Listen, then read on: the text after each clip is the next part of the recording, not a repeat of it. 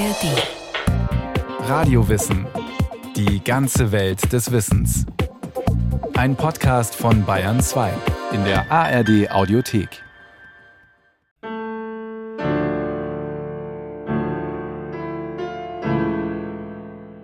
Ich singe, wie der Vogel singt, der in den Zweigen wohnet. Das Lied, das aus der Kehle dringt, ist Lohn, der reichlich lohnet. Es war im Sommer 1887, als ich im Britischen Museum in London zum ersten Mal den Namen Stirner und den Titel seines Werkes las. Der einzige und sein Eigentum. Ich schrieb mir den eigentümlichen Titel des Buches auf. Ich wollte es mir gelegentlich verschaffen. In der Zeit ist er auf Stirner gestoßen und hat dann beschlossen, dem weiter nachzugehen. Jetzt las ich es. Meine Macht ist mein Eigentum. Meine Macht gibt mir Eigentum. Meine Macht bin ich selbst und bin durch sie mein Eigentum. Mir geht nichts über mich. John Henry Mackay, bald 25 Jahre alt, sitzt über dem einzigen Buch von Max Stirner. Der war schon 1856, also vor über 30 Jahren, in Berlin verarmt gestorben. Kaum einer kennt ihn jetzt noch – den kruden, wortgewaltigen deutschen Philosophen, der mit seinem Buch Der Einzige und sein Eigentum die Welt für kurze Zeit aus den Angeln hob oder heben wollte. Ich singe, weil ich ein Sänger bin. Euch aber gebrauche ich dazu, weil ich Ohren brauche. Wo mir die Welt in den Weg kommt, und sie kommt mir überall in den Weg, da verzehre ich sie, um den Hunger meines Egoismus zu stillen. Der Entschluss in mir stand fest, einen Teil meiner Lebensarbeit an die Erforschung dieses gänzlich verschollenen Daseins zu setzen. Wie John Henry Mackay geht es wenig später vielen seiner Zeitgenossen. Sie sind elektrisiert von der Stirner-Lektüre. So etwa der Schriftsteller Oskar Panizza. Stirner hat gezeigt, dass Denken unter Umständen mehr ist als Mikroskopieren, Schädel messen, Gehirne wiegen und experimentelle Psychologie treiben. Oder auch Rudolf Steiner, der Begründer der Anthroposophie. Der bedauert, dass der Einzige und sein Eigentum über 30 Jahre lang dem Vergessen anheimgefallen ist. Dieses Gefühl des Schmerzes muss in denjenigen vorhanden sein, die in der Zeit, in der Stirners Buch vergessen war, ihre Jugend verlebt haben. Steiner meint, die volle aufregende Wirkung entfalte das Buch nur, wenn es ein Mitzwanzigjähriger liest. Manch anderem freilich wird unterstellt, das Werk gelesen zu haben, so zum Beispiel Friedrich Nietzsche. Darüber gab es sogar einen Streit unter Gelehrten. Zum einen die Stirner-Anhänger, die Nietzsche quasi vorwerfen wollten, ja, er habe Stirner schlimmstenfalls plagiiert und äh, Stirner sei der viel größere Philosoph. Sagt der Stirner-Kenner Alexander Stulpe, Autor des Buches Gesichter des Einzigen, Max Stirner und die Anatomie der modernen Individualität. Zum anderen die Nietzscheaner, die natürlich die Originalität Nietzsches betonten. Es gab zu der Zeit, ich glaube Anfang des 20. Jahrhunderts, auch eine Dissertation, wo der Autor versucht nachzuweisen, dass einer von Nietzsches Lieblingsstudenten in Basel das Werk von Stirner in der Universitätsbibliothek ausgeliehen hat. Und es dann Nietzsche gegeben hat. Ob Nietzsche der Einzige und sein Eigentum gelesen hat oder nicht, sei dahingestellt. Jedenfalls erfährt Max Stirners Buch Ende des 19. Jahrhunderts eine Renaissance, ein Interesse, das ihm zu Lebzeiten vorenthalten geblieben ist. Ausgelöst durch die Entdeckung des jungen John Henry Mackay im Britischen Museum? Ja, er war zumindest ein Faktor, der zu dieser Renaissance gehört, sagen wir es mal so. Also ob er sie wirklich ausgelöst hat, ist schwierig. Nicht? Also es wird zeitgenössisch immer darüber gesprochen, also dass die günstige Reklamausgabe von 1892 eine Rolle spielte. Allerdings wurde gemeinhin Mackay als Stirner Entdecker auch akzeptiert. Denn Mackay stürzt sich, nachdem er das Stirnersche Brevier gelesen hat, in die Erforschung von Stirners Leben. So ein großer Philosoph muss doch auch große Spuren hinterlassen haben aber nichts davon. Er ist gegangen und nichts hat er hinterlassen als sein unsterbliches Werk. Sein schriftlicher Nachlass ist verloren und vernichtet, soweit ich weiß. Nicht einmal ein Bild von ihm existiert.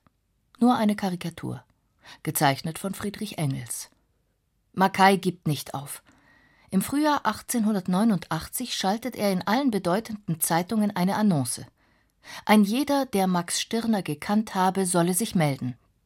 Alle diese bitte ich, mir aus ihren Erinnerungen mitzuteilen, was sie über Max Stirner wissen. Ich werde mich auch für die kleinste Mitteilung zu Dank verpflichtet fühlen. John Henry Mackay, Zürich-Hottingen, Hottinger Straße 5. Viele melden sich nicht, aber immerhin.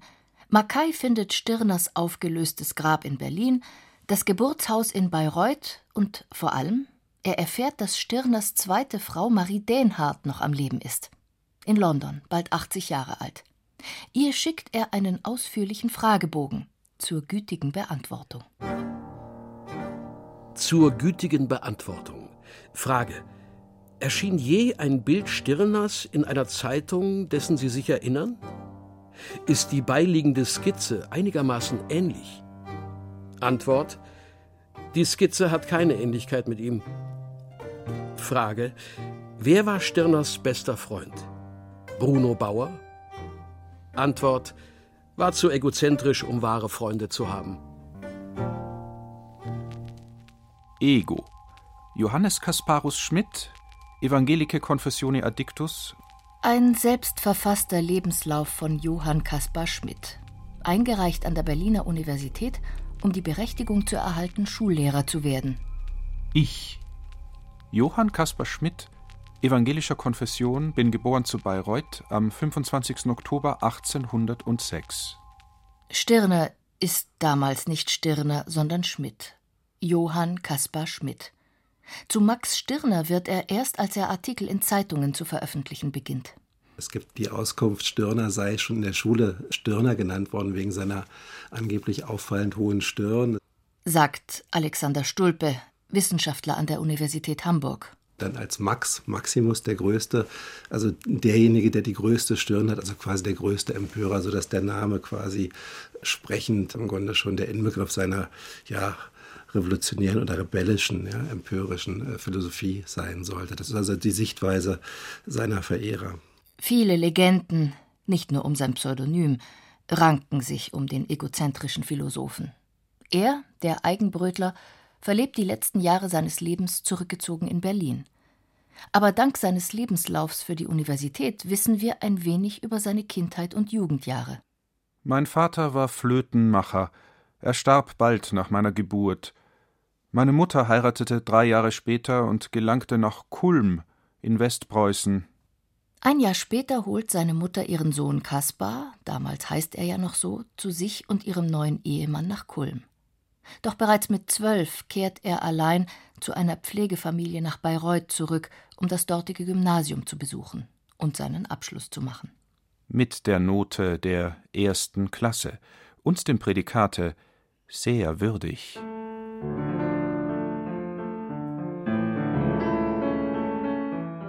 Als junger Student von 20 Jahren kam Johann Caspar Schmidt frisch von Bayreuth weg nach Berlin. Und immatrikuliert sich an der Universität. Er besucht Vorlesungen über Psychologie oder Anthropologie. Er hört Theologie bei Friedrich Schleiermacher, dem seinerzeit berühmtesten Theologen. Und er studiert Philosophie. Bei Hegel bei Hegel, von dessen ungeheurem, damals noch ungebrochenen Einfluss auf das ganze Denken der damaligen Zeit wir uns heute gar keinen Begriff mehr machen können. Hegel betrachtete ja die Geschichte als Fortschritt im Bewusstsein der Freiheit und sah aber zugleich, wie er in seiner Philosophie darlegen wollte, diese Verwirklichung der Freiheit, die Verwirklichung der Vernunft im Grunde zu seiner Zeit als zum Abschluss gelangt an. Schleiermacher und Hegel gießen die Fundamente für Stirners spätere eigene philosophischen Aus- und Höhenflüge.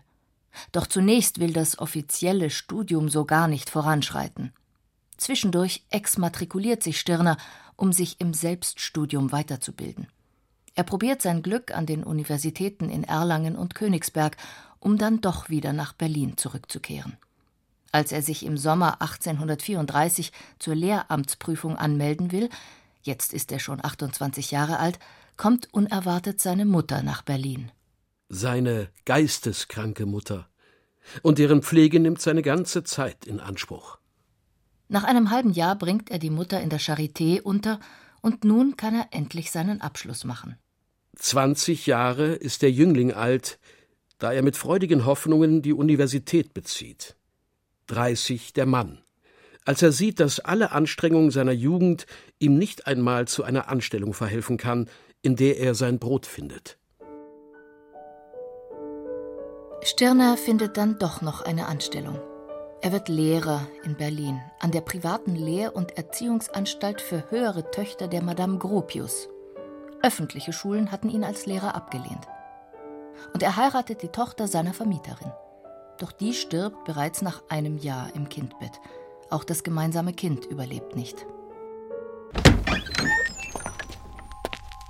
Man betrat die zu ebener Erde gelegene Weinstube in der Friedrichstraße 94 da gibt es die berühmte, oder seinerzeit berühmte Weinstube, Hippels Weinstube. Nachdem man in den Torbogen getreten war und sich nach rechts gewandt hatte, befand sich in einem geräumigen, schmucklosen Zimmer, durch dessen Mitte sich ein langer Tisch erstreckte und nahm an ihm Platz, wo es gerade frei war und wo es einem beliebte. Stirner hat eine neue Familie gefunden. Hier in der Hippelschen Weinstube tagen die selbsternannten Freien. Ein buntes und vor allem munteres Grüppchen Männer, die im Wein dem Weltgeist nachspüren. Es waren kurz gesagt die äh, linken Schüler Hegels, sagt man gerne. Also diejenigen, die im Anschluss an Hegel das, was sie als eine revolutionäre Philosophie betrachteten, als großes Werk der Aufklärung und der Verwirklichung der Vernunft, diese Philosophie über sich selbst hinaustreiben wollten. Die Hippelsche Bande werden sie genannt. Oder der Doktorclub. Karl Marx, auch eine Zeit lang bei den Freien, schimpft sie die heilige Familie. Das Familienoberhaupt Bruno Bauer. Hauptzeitvertreib Kartenspielen, des Weiteren Philosoph und Theologe. Und hier, bei den Hippelianern, taucht eines Tages Max Stirner auf. Er ist jetzt Mitte 30. Einige Jahre bleibt er Stammgast bei diesem Verein. Es ist ein geistiger Verein, kein bürgerlich konstituierter, kein statutenmäßiger, ein Verein, von dem sich nicht sagen lässt, er sei hier oder dort, schreibt Stirner. Aus dem Phantom Kaspar Schmidt, dem Lehrer, wird nun allmählich Max Stirner, der Philosoph. Seine Konturen werden nun erkennbar. Er war ein schlanker, fast hagerer Mann. Er trug einen blonden Backen und Schnurrbart. Hinter der Brille blickten helle, blaue Augen, ruhig und sanft. Mit Hilfe von Berichten ehemaliger Hippelianer versucht John Henry Mackay, Stirners Aussehen und Charakter in Worte zu fassen. Er rauchte viel, fast den ganzen Tag. Vielleicht war er ohne Leidenschaft, jedenfalls war er ohne Brutalität. Das Rätsel, wie er so lange Jahre in dem lauten, oft rohen Kreise bei Hippel aushalten konnte, müssen wir später zu lösen versuchen. Stirner, der sich angeblich an den Streichen und Alkoholexzessen der Freien nie beteiligt, findet in diesem Umfeld neue Aufgaben. Er veröffentlicht jetzt kleinere Artikel in der Rheinischen Zeitung und der Leipziger Allgemeinen. Und gerne schmückt er sich fortan mit einem Doktortitel, den er sich freilich selbst verliehen hat. Obwohl gerade er gerne über die Eitelkeit der Titelträger spottet. Das ganze Ding besteht ja doch nur deshalb, weil wir deutsche Michel sind, die ohne Titel keinen Fuß vor die Haustür zu setzen wagen. Im Dunstkreis der Freien lernt Stirner seine zweite Ehefrau kennen, Marie Dänhardt. Jene Marie Dänhardt, die John Henry Mackay fast ein halbes Jahrhundert später in London ausfindig machen wird und ihr einen Fragebogen zusendet zur gütigen Beantwortung. Frage. Sie kamen im Jahre 1843 zuerst nach Berlin, nicht wahr? Im Alter von 20 Jahren? Antwort: Weiß das Alter nicht. Frage: Die Heirat fand am 21. Oktober 1843 in der Wohnung Stirners Neukölln am Wasser 23 statt, nicht wahr? Antwort: Weiß nicht, wann die Hochzeit stattfand. Frage: war Ihre Ehe keine glückliche? Keine Antwort. Ja, ich glaube, die waren beide auch nicht so glücklich. Die haben sich dann auch bald darauf getrennt. Und ja, die ist dann auch zum Katholizismus konvertiert, soviel ich weiß. Und ich glaube, er hat auch ihr Vermögen durchgebracht. Was ist nun die Ehe, die man als heiliges Verhältnis preist, anderes als die Fixierung eines interessanten Verhältnisses, trotz der Gefahr, dass es uninteressant und sinnlos werde? Es muss eine kuriose Trauung in der Stirnerschen Wohnung gewesen sein. Erst als der Pfarrer kommt, legen die Hochzeitsgäste widerwillig ihre Spielkarten beiseite. Als der um eine Bibel bittet, findet sich keine. Und da stehen sie nun, die Brautleute, höchst unfeierlich. Die Braut ohne festliches Brautkleid, die Ringe hat das Paar angeblich vergessen. Bruno Bauer zieht aus seiner Geldbörse zwei Messingringe.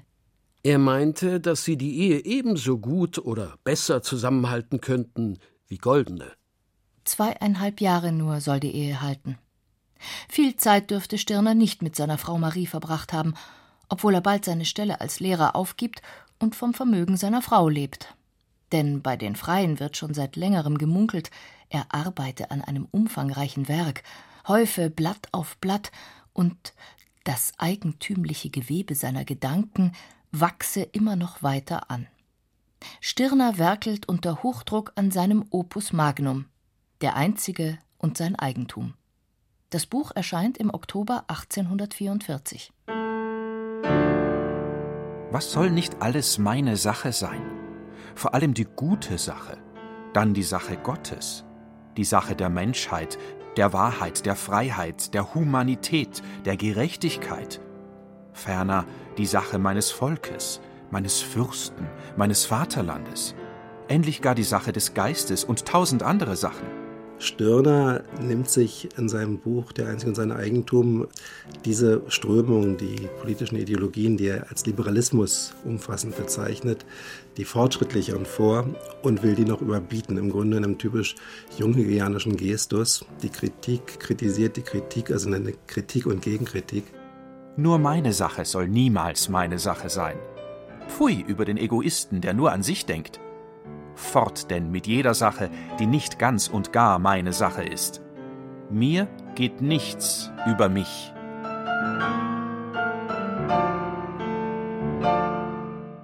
Ursprünglich sollte das Buch einfach nur Ich heißen. Mit Ich hat Stirner dann den zweiten Hauptteil des Buches überschrieben. Der erste heißt Mensch. Im Prinzip baut er ein einfaches Gedankengebäude. Jeder Mensch ist einzigartig und hat das Recht, selbstbestimmt zu leben oder, moderner gesagt, seine Persönlichkeit zu entwickeln. Nur stehen dem die gesamten Institutionen wie Kirche, Staat oder Familie entgegen. Denn auch wenn die Aufklärung Gott vom Thron gestoßen hat, so hat sie ihn nur durch den Menschen, durch den Humanismus ersetzt. Stirner wettert nicht nur gegen Gott, sondern gegen alles Heilige, was an seine Stelle getreten ist. Die Lösung der Misere? Weder Liberalismus noch Kommunismus, sondern reiner Egoismus. Nicht, dass Stirner sich wiederholte, schreibt der wohlmeinende John Henry Mackay, aber aber unerschöpflich wie die Natur selbst, die sich in scheinbaren Wiederholungen immer von neuem gefällt und deren Gebilde sich doch nie ganz gleichen, ist sein Gebiet groß und weit. Ich denke, es ist so, dass bestimmte Leitmotive immer wieder auftauchen sagt Alexander Stulpe von der Universität Hamburg. Ich würde wirklich als die zentrale Unterscheidung diese Unterscheidung zwischen Einzigem und Besessenen sehen und seine entsprechenden, ja, nehmen wir es Derivate. Ne? Es gibt das Eigene und das Heilige, es gibt das Eigentum im Gegensatz zum Heiligen. Er unterscheidet den Egoismus, den er propagiert, vom Liberalismus. Man sagt von Gott, Namen nennen dich nicht. Das gilt von mir. Kein Begriff drückt mich aus. Nichts, was man als mein Wesen angibt, erschöpft mich. Es sind nur Namen. Gleichfalls sagt man von Gott, er sei vollkommen und habe keinen Beruf nach Vollkommenheit zu streben. Auch das gilt allein von mir. Auch wenn Mackay meint, der Erfolg des Buches sei ein durchschlagender, gar ein sensationeller gewesen, und spätestens bis Weihnachten 1844 habe es unter jedem freidenkenden Christbaum gelegen, die Realität dürfte doch anders ausgesehen haben. Es gibt nur wenige Kritiken in den Zeitungen. Die Kritik stand dem Werk ratlos gegenüber.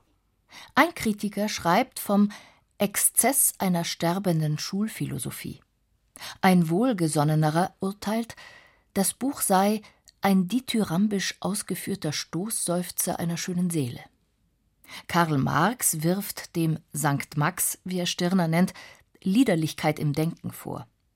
Selbst die Zensur, die den einzigen und sein Eigentum nach Erscheinen sofort verbietet, widerruft bereits nach einer Woche ihre Entscheidung. Das wunderliche Werk wird wieder zum ungehinderten Vertrieb freigegeben. Als Grund dieses Verfahrens ist einmal das große Volumen des Buchs angeführt, das vom Lesen abschrecken dürfte. Und dann die allzu sehr ins Auge springende Haltlosigkeit der Meinungen, die der Verfasser darin verfechtet und die kaum als schadenstiftend betrachtet werden könnten. Mit Ausbruch der Märzrevolution 1848 verschwindet Stirners Buch endgültig aus der philosophischen Gedankenwelt. Seine Frau Marie hat ihn verlassen, nachdem Stirner den Rest ihres Vermögens durchgebracht hat. Er wollte in Berlin einen Milchvertrieb aufziehen und scheiterte grandios. Marie flüchtet nach London. Und ihr hatte Stirner sein gewichtiges Buch gewidmet. Meinem Liebchen Marie Denhardt. Stirner verarmt.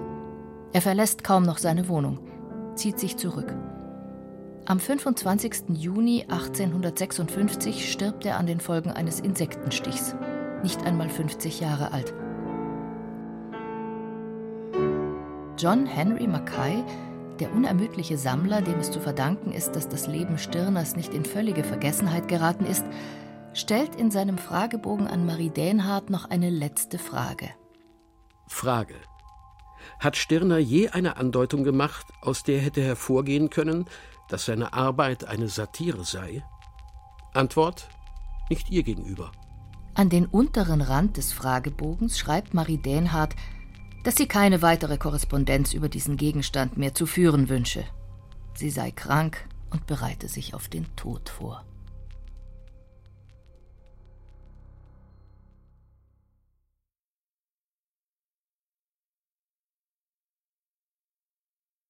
Sie hörten Max Stirner, ein Verfechter des Egoismus von Martin Trauner. Es sprachen Irina Wanka, Anton Fiegel und Klaus Brockmeier. Technik Lydia Schön. Regie Martin Trauner. Eine Sendung von Radio Wissen.